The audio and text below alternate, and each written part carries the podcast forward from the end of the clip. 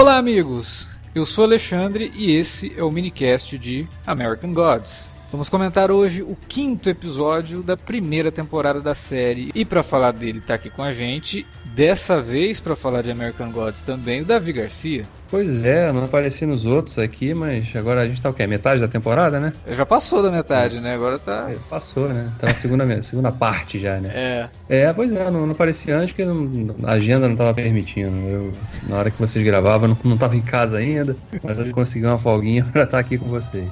Também para falar de American Gods com a gente, o Felipe Pereira, claro. Eu tô, nesse momento, tô gravando nu e todo costurado, que nem a Emily Browning no, no episódio. Dentro da banheira? hum, não, não, não. Caralho, se eu tivesse na banheira, eu tava morto, né, cara? Com, com headset. Com Ué, não sei se teu headset caralho. é sem fio, você tá aí de boa. Não, não, não, você tá maluco. Não, não, não, não, não, não que isso impedisse, né? Porque ela também tá morta, né? Bom, vamos falar de American Gods logo depois da vinhetinha. Você curte os podcasts do Cine Alerta e quer ajudar a gente a manter esse conteúdo no ar? É muito fácil. www.padrim.com.br barra Cinealerta. Entre lá, dê uma olhada nos planos que temos à disposição e nos ajude. Como um dos nossos colaboradores, você ainda pode participar de hangouts, de sorteios mensais e de um grupo secreto no Facebook, onde você pode dar críticas, sugestões de pauta e muito mais. www.padrim.com.br padrim.com.br barra cinealerta. Entra lá, é rapidinho e você pode ajudar a manter o Cine Alerta no ar com esse conteúdo que você gosta. Fique agora com o podcast.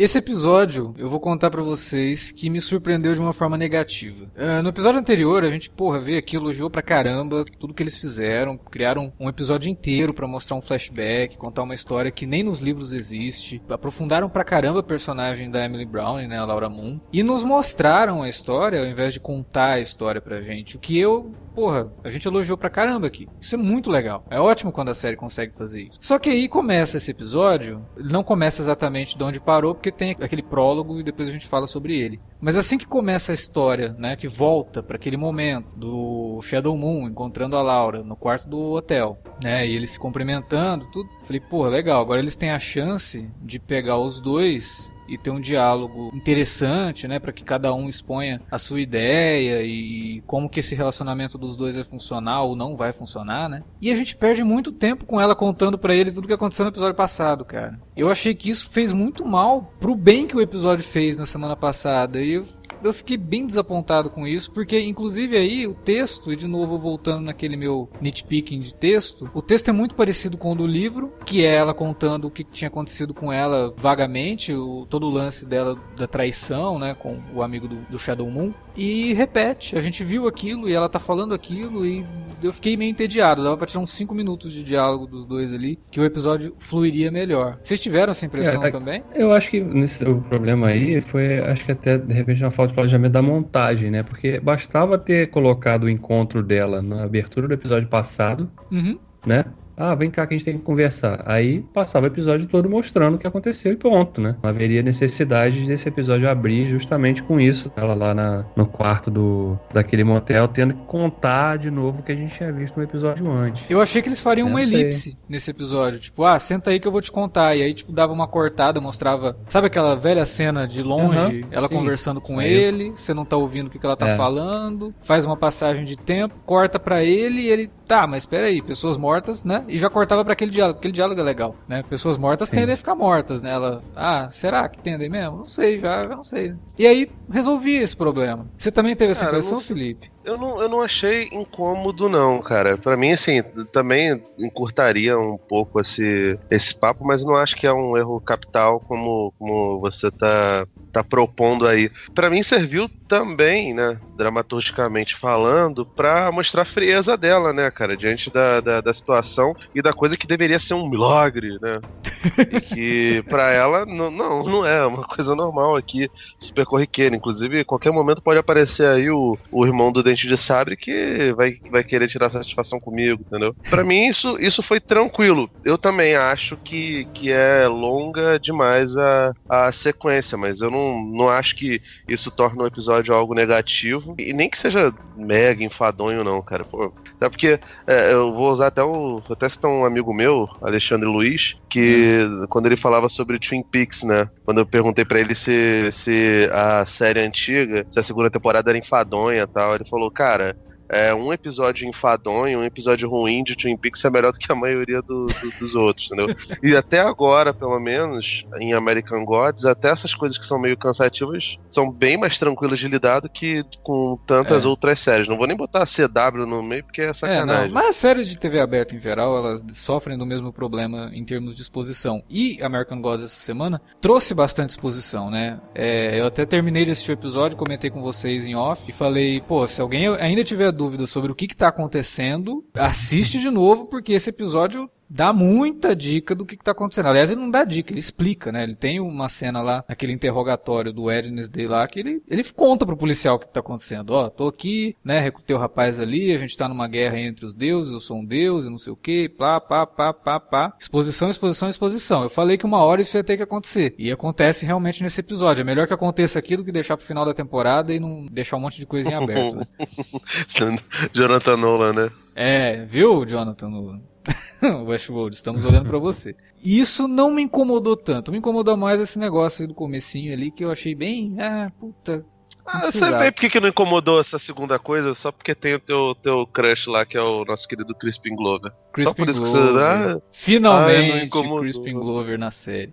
Mas vamos começar a falar de outra coisa. Depois a gente volta nessa parte da exposição e vamos comentar aquele prólogo, que eu acho que foi o momento mais bonito que a gente viu na série até agora, assim, né, tecnicamente. É, a gente tinha falado uns episódios atrás que, pô, os efeitos visuais da série ainda carecem de algum cuidado e tal, e os caras já começam com uma puta sequência de animação bonita pra caramba, é, até para resolver um, talvez um problema de locação, deles não conseguirem fazer algo que ficasse visualmente distinto do primeiro prólogo que eles fizeram no primeiro episódio, né, que também se passava um período muito tempo atrás, talvez ficasse um pouco igual, e é difícil de você você reproduzir Era do Gelo né, em live action. Então, por vários motivos, eles optaram por fazer essa, essa animação. E que conta uma história bem legal, que tem muito a ver com todo o lance da, da própria série, né? O, o, negócio de que os deuses dependem de que as pessoas acreditem neles, senão eles acabam desaparecendo. É, isso que é a grande sacada desse prólogo para mim, né? É. é a mensagem mesmo que ele tá carregando. Não, não só visualmente impactante, bem legal, uma animação bem, bem convincente, né? Padrão de TV.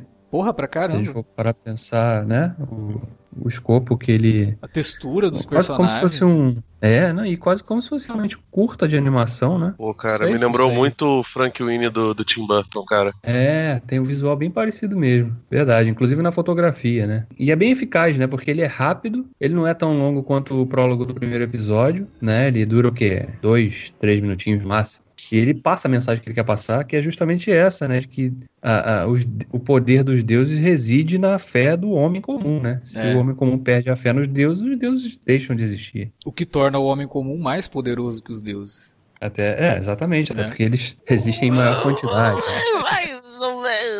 É, a mensagem, né, é, foi essa, inclusive é dita, né, a mensagem é essa. E que vamos ver como que isso vai ser utilizado depois, ao longo da série, para explicar todo o confronto entre esses deuses. Ah, e pode explicar, inclusive, o desfecho da história, né? Não, a mensagem é dita, né, mas é, é um conceito mega filosófico, né, cara? Tipo, Sim. É, ah, é, pra, é estabelecer uma, uma discussão mesmo.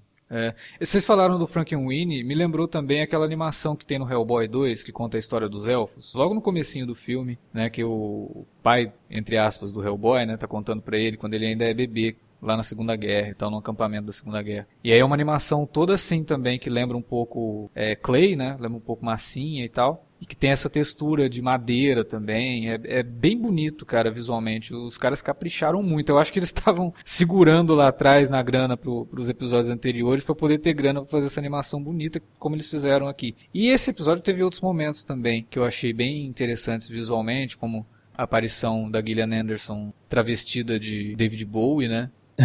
Pô, e de Monroe, foi... né? E de Monroe. Mas a do David Bowie ficou incrível, cara, porque ela conseguiu fazer a voz dela ficar parecida com a do David Bowie e ela fala como o David Bowie falava. Aquela calma, sabe? E com aquele sotaque inglês bem puxadão. Cara, ficou perfeito. A Gillian, eu falei lá no começo que essa série poderia dar pra Gillian Anderson um reconhecimento que ela nunca teve. E assim, nunca teve talvez por oportunidades perdidas, né? Mas, cara, ela tá fazendo um trabalho incrível. É, essa aparição dela como David Bowie e depois como Marilyn Monroe. É, não é David Bowie, né? É ela tá é ali o Zig como... Stardust. É o Zig Stardust. É, tá, tá, tá perfeito, cara. Eu confesso pra vocês aí que eu não sabia que ela ia fazer esse personagem também. Nem sei se vai reaparecer depois, né? Ou se foi só naquela cena, mas na hora que eu olhei assim, cara, tá muito igual.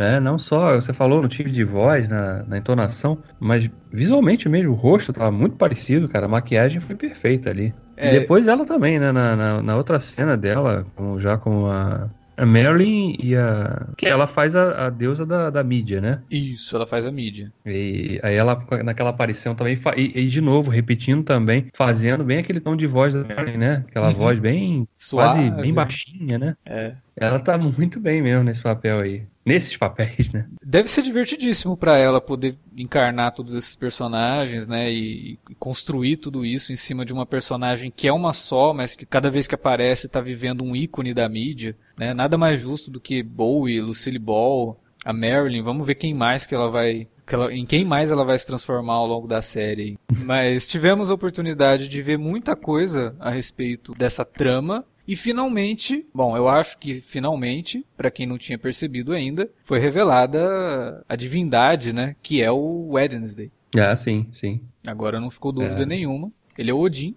E é. a cena com os corvos ali, que a gente já tinha comentado semana passada, e que também constrói mais ainda a ideia de que nada do que aconteceu com o Shadow antes de ele entrar na prisão foi ao acaso. Inclusive todo o lance é, do plano ter dado errado, para fazer com que ele uhum. fosse preso e o lance da mulher dele morrer também. É, os Sim. corvos estavam presentes em todos esses momentos no episódio passado, acho que foi importante a gente ver isso, porque isso vai, vai ser desenvolvido mais lá na frente, né? A gente vai perceber que o Odin não é essa figura benéfica que parece que tá ali, olha, não. Ele está por interesse próprio, junto com os outros deuses que também vão se unir a ele por interesse, né, de não desaparecerem, não serem esquecidos. Vamos ver até que ponto que eles vão levar isso e até quando Moon Shadow vai ficar, Shadow Moon, né, vai ficar nessa dúvida aí de que ele é só um peão no meio desse joguete todo, né? É, eu tô curioso também agora, eu tô mais curioso para saber qual vai ser o papel da, da Laura nessa. Tudo, né? É, porque ela claramente tem o. Quando ela enxerga, né, o, o Shadow, ela vê ali. Luz. Muita luz e também a forma dela se sentir viva, né? Como a gente viu na cena que eles se beijam e aí o coração dela dá aquele sinal. Sim. Né? Então, quer dizer, ela não pode perdê-lo, né? Parece que perdê-lo significa realmente morrer definitivamente. Então eu tô curioso para ver que tipo de desenvolvimento vai, vai trazer para essa personagem aí na dinâmica que vai se estabelecer agora com esses deuses realmente é, jogando as cartas, né, para esse joguete deles aí com, com os humanos, né? E qual a importância do Shadow Moon também? Né? Eu não li o livro, uhum. não tô falando, quem tá ouvindo de repente tá falando, ah, mas como assim? Você não sabe o que acontece? Não, não sei. Acho que muita gente não leu o livro. Muita gente que tá assistindo a série não leu o livro. Tá acompanhando junto com o Shadow, né? Tá descobrindo é. as coisas que estão acontecendo conforme a série vai revelando que é a narrativa do livro. O livro é assim. É, no começo uhum. você também, se você não leu sinopse nem nada, você começa a ler, você não sabe o que está acontecendo, você vai descobrindo junto com ele. Né? As, as, identidades desse, desses deuses que vão sendo reveladas aos poucos também, os motivos de cada um. Então, como a gente já tinha falado, exige paciência do espectador, né? Que não vai receber todas essas, essas respostas agora. Muita coisa vai ficar para a segunda temporada, com certeza, mas eu acho que a série tá semana a semana ela entrega coisas pro espectador, ela entrega momentos interessantes. Essa semana a gente teve, como eu falei, aquele prólogo que foi muito legal. A gente teve uma explicação maior sobre o que está acontecendo e a gente teve momentos bem divertidos, tanto os da, da Gillian Anderson quanto os que envolveram a Laura brigando com o Leprechaun. Muito engraçado aqui. Né? O, cara, o cara olha para aquela mulher magrinha, pequenininha, né? e ele Porra, gigante, né, cara? Quase dois metros de é. altura. Não, e esse, o, o, o Pablo Schreiber, o ator, né? Ele realmente é um cara bem alto, né? Sim. Então, ele não, ali não era nem pequeno, jogo... cara. Não, nem é, pô. Em Orange is the New Black ele é grandão perto das meninas lá. É, e ele já fez SVU também, ele fez um arco em SVU. Ele é, ele é bem alto, assim, você vê ele com, lá com todos os outros atores, você vê que o cara se destaca. Então não foi nem jogo de câmera aquela cena ali, né? Realmente uma diferença real. É, até porque a Emily Browning é pequenininha mesmo, né? Ela é pequenininha, ela deve ter é, 1,60m, talvez. É, eu acho que vai. Por aí, Por aí. 1,65 no máximo. E ele Mas já é grande. engraçado, cara. O cara foi muito bom. Aquela cena, ela, a primeira coisa que quando o cara encosta nela, ela já isola ele na parede, né?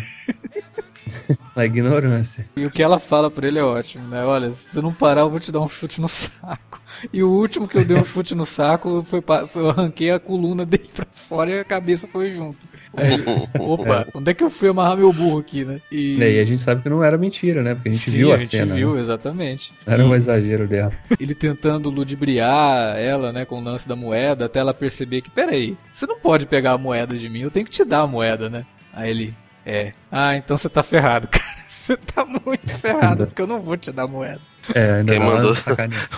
Foi arrogante pra caralho, né, cara? É, pois é, né? Mas foi muito legal, a cena divertidíssima e todo o lance dele tentando afogar, né? E aí chega a polícia, porque provavelmente, como eles estavam no hotel, alguém ligou pra polícia, né? Que tava fazendo um barulho do caramba no quarto. E chega lá, ele, não, ela não tá morta, não. E ela lá, né? No fundo d'água não respira mesmo, né? Se É. fazendo de morta. Não, e depois ela no necrotério lá, né? Coitado do, do legista Porra, lá, né? coitado do legista, morreu da pior forma. Pô, o cara tomou-lhe uma portada de aço na cara. Aliás, aquela cena, aquela cena foi bem galhofa, né? Tava, tava telegrafado o que ia acontecer, Não, né? sim, mas tava, mas- esperando. Quando mostra assim, né? a, a porta É. quebrando, assim, batendo nele, e ele saindo de- da tela, assim, nossa, Aquilo ali parecia até o Vingadores 1, aquela cena do, do Hulk, né? do Hulk com o Thor ali. É, mas teve, teve, esses momentos, sim. A, a série se permite isso, né? São poucos, né? É muito bem dosados, mas ela tem esses momentos também que fazem com que a gente saia um pouquinho da aquela trama séria ali, né? Do sombria, do envolvendo o Shadow, o Wednesday e todos os outros ali, né? Como é a primeira vez que eu tô gravando aqui com vocês, o sobre American Gods, tem uma coisa que me incomoda na série, só que é o. Eu não, eu não gosto muito desse Rick Whittle aí, não, o cara que faz o Shadow. Você não tá gostando Acho dele? cara. Não, não sei, acho que o cara é meio. Sei lá, não tem carisma, não tem. Personagem é É. assim, né? É, É, é, também acho. nos momentos que ele demonstra uma certa emoção, no no episódio passado, por exemplo, quando ele tá com a Laura, você vê que ele é, ele é bom, sabe? Ele, ele consegue passar sentimentos, sim, mas o personagem acho que ficou muito marcado, sabe, por tudo que aconteceu com ele, e ele adquiriu essa, essa, essa barreira que você vê que quando ele vê alguma coisa muito bizarra, ele não esboça tanto rea- tanta reação. Tipo, ele acabou de ver a mulher dele que tava morta, e a reação dele é tipo, Meio blazer, né? é, tipo, "Hã? nossa, né? É, e lá na delegacia, quando as coisas ficam mais pesadas, aí a reação dele já vai ficando cada vez mais what the fuck, né? O que, que tá acontecendo aqui? Eu gostei muito nesse episódio de, de todo o lance envolvendo ali o a divindade que representa a internet, né? O Tech Uhum. Boy lá. Dá pra você fazer uma, uma analogia muito boa com a própria internet mesmo, né? Porque ele é o cara que foi lá conversar com o Shadow. Aí o Shadow não tinha nada pra ele, porque o Shadow também não sabia do que, que ele tava falando. E ele exagera na reação, né? Assim como aquela garotada de internet que no meio de uma discussão já parte pra agressão, ele partiu pra agressão e ele partiu pra uma agressão racial, né? Colocou o cara lá pendurado numa árvore e um monte de gente pra bater nele, lembrando aquela coisa toda da Ku Klux Klan. Né? Então é o, é o moleque da internet que quando alguém coloca ele numa encruzilhada, ele já parte pra agressão, pra ofensa. Não, e- outra coisa, né? Ele chama outras pessoas pra participarem do linchamento, né? Exatamente, ele não toca em nada, né? Ele não participa, na verdade. Ele coloca os caras pra fazerem lá. Coloca o grupo de trolls dele, né? Sim. E aí chega num ponto que ele tem que pedir desculpa, porque ele fez uma cagada. Uhum. Né? E é ele que vai ali depois se humilhar, entre aspas, pedindo desculpa pela cagada que ele fez. Então foi, foi um momento que eu achei bem legal da série, de mexer com isso sem precisar fazer nenhum tipo de analogia óbvia. De todo esse preconceito e tudo mais. É, que é uma questão que é discutida, inclusive, lá no prólogo. Porque toda a ideia que eles passam ali, e a gente tá vendo desde o começo, é como que essas divindades chegaram nos Estados Unidos. E ali a gente vê no prólogo um povo novo chegando na América e trazendo a sua divindade. Só que ela acaba sendo esquecida porque esse povo acaba sendo abraçado ali pelos indígenas que já estavam ali nos Estados Unidos. Então, até nisso ele está falando sobre imigração, ele está falando sobre a questão cultural de coisas que vêm do país e acabam desaparecendo. É uma série que ela, ela tá mesmo muito focada em falar sobre isso de uma forma muito própria, fazendo analogias e, e, e metáforas e tudo mais, né? Então não dá para negar que American Gods hoje é uma das séries, em termos de temática, mais importantes que a gente tem, porque ela tá falando de coisas muito reais, de coisas muito próximas da gente que a gente todo dia vê no noticiário alguma coisa que sai a respeito de um cara que morreu defendendo alguém de preconceito, ou um cara que morreu por ser diferente, né, por vir de fora, e sofreu preconceito porque veio de fora, e esse medo do estrangeiro, né? No American Gods tem muito a dizer sobre isso, e é bom que a gente preste atenção no que eles têm a dizer, assim como todas as séries que tentam falar um pouco sobre isso também. E por último, a gente não pode deixar de falar da estreia do Crispin Glover na série, né? Cara, o Crispin Glover, ele é o character actor pra personagens esquisitos, né? Sim, ele é esquisito, cara. Precisar... Na vida real, eu acho que ele é estranho. Sim, ele é. É, ele é estranhão. Ele, inclusive, tem real, ratos né? na casa dele também, né? é, mas eu, eu achei legal o personagem dele também. É um, é, um, é um personagem que chega lá, já chega se impondo, né? Sim. E a própria, a própria forma como eles fizeram, né? Aquela, a câmera baixa, mostrando só ele caminhando, né? O sapato, aí a câmera vai subindo. Uhum. Quando, aí quando você rosto desse cara, ele tá um chapéu, tá encobrindo o rosto dele ainda. Fizeram de tudo pra valorizar a introdução do personagem, né? Eu fiquei um pouco e... com medo, porque a preparação para a introdução dele e depois o que ele fala, algumas coisas que ele fala, podem ter levado o espectador a imaginar que ele é um outro deus, né? O Wednesday percebe quem que tá atrás deles, porque ele vê umas fotos e fala, a gente tem que ir embora daqui porque essa visão aqui é de, um, é de uma pessoa muito específica, né? Essa visão de, de cima para baixo aí. E depois ele pega e tem uma, certa, uma cena que o Crispin Glover aparece e tal, e aí ele pega e faz o sinal da cruz e não sei o que. Eu acho que muita gente vai sair do episódio achando que ele é o deus cristão. Hum. Ele é qual deus? Se eu falar isso é meio que spoiler. Bom, sei lá. Vamos ver o que, a série vai fazer. Eu achei esse episódio, aliás, desde o episódio passado, eu acho que a série tá tomando bastante liberdades. Em vários sentidos, assim, porque traz coisas novas, acrescenta, né? E o cara que já leu o livro pode se surpreender com algumas coisas. E esse episódio, pelo bem ou pelo mal, para mim ele foi o episódio que mais me lembrou Hannibal. Eu não sei se é porque ele foi dirigido pelo Vincenzo Natali, que já tinha dirigido vários episódios de Hannibal. Muito do, do visual e da narrativa de Hannibal deve a ele principalmente da terceira, da segunda e da terceira temporada. Esse episódio, hum, várias vezes, teve até um momento assim que a, o tema, aliás, é quando o próprio o próprio Mr. World entra na sala, primeira vez que a gente vê ele, o tema me lembrou muito Hannibal, a música que toca de fundo. E a narrativa também me lembrou, muito por conta. E aí eu falo que é por bem ou pelo mal, né? É, nesse caso, meio que pelo mal, assim, pelo lado que eu falei lá no começo, que dá uma, uma travada, assim, por conta do, do, do dia, dos diálogos e do texto. Mas também me lembrou pelo lado bom. O humor negro, na cena do necrotério, por exemplo. É, isso me trouxe muitas lembranças de Hannibal. Até me deu saudade de Hannibal, olha só que coisa. O Davi assistiu Hannibal. Será que só eu que senti isso? Não, não teve. Aquela cena da delegacia ali quando eles estão fugindo, o, o Shadow Moon e o Wednesday estão é. fugindo, aquela cena toda ali lembra bastante aquela, aquelas visões que o Bill tinha em Hannibal com aquele alce, né, com aquele, aquela figura que sempre sonhava, né, acordado ou dormindo mesmo pareceu bem, bastante, né? Visualmente ele bem remete mesmo àquela fase de Hannibal lá. É, e até os takes mais de, de, de, close mesmo nos personagens, aquele jogo é. que ele faz de, de plano e contraplano, de, de profundidade, sabe? De jogar o foco lá no fundo, deixar o personagem em close desfocado aqui, e depois ele volta de novo pro personagem. É bem parecido com o que a gente viu em Hannibal, esse episódio. E eu gostei, olha só que beleza. Como eu falei, deu até saudade. Talvez me anime fazer uma maratona de Hannibal para tentar rever os meus conceitos sobre a terceira temporada, bem que eu acho que não vai não vai mudar muito não, mas de qualquer forma, esse episódio, assim, ele para mim foi o que mais teve problemas de todos aqueles que a gente viu até agora, mas ao mesmo tempo ele trouxe coisas muito legais, deu uma aliviada ali no espectador que não estava entendendo muito, acho que finalmente coisas ficaram mais claras e vamos ver o que a série tem para entregar ainda, faltam três episódios, né?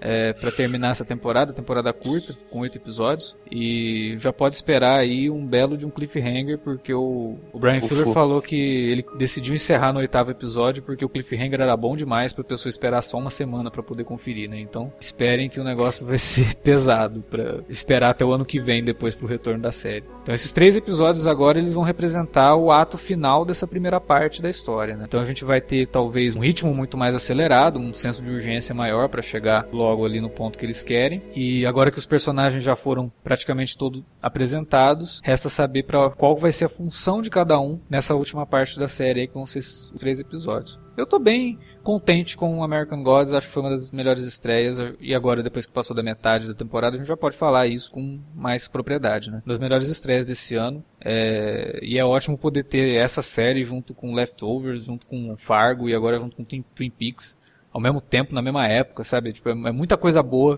pra gente assistir aí, falando sobre os mais variados temas, discutindo nossas próprias crenças e, e, e dogmas, né, e tudo mais. Eu acho que estamos realmente num belo momento da TV aí com séries desse naipe. E é bom poder comentar essas séries aqui no Cine Alerta.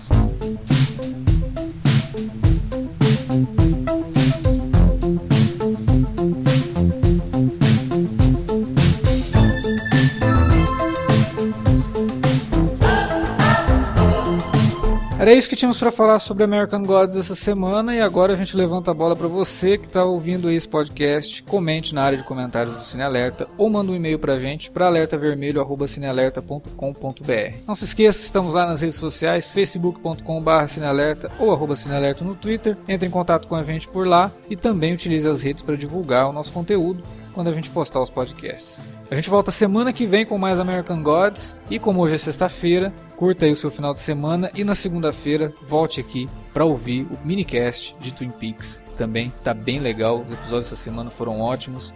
E a gente tem muita coisa para discutir sobre a série do David Lynch. Não se esqueça, tem Fargo também. Logo depois tem Fargo. E semana que vem tem alerta de spoiler de Mulher Maravilha. Tem muito podcast aqui no Cine Alerta. Não vai faltar motivo para você nos escutar. É isso. A gente volta então semana que vem. Obrigado pela audiência e até mais.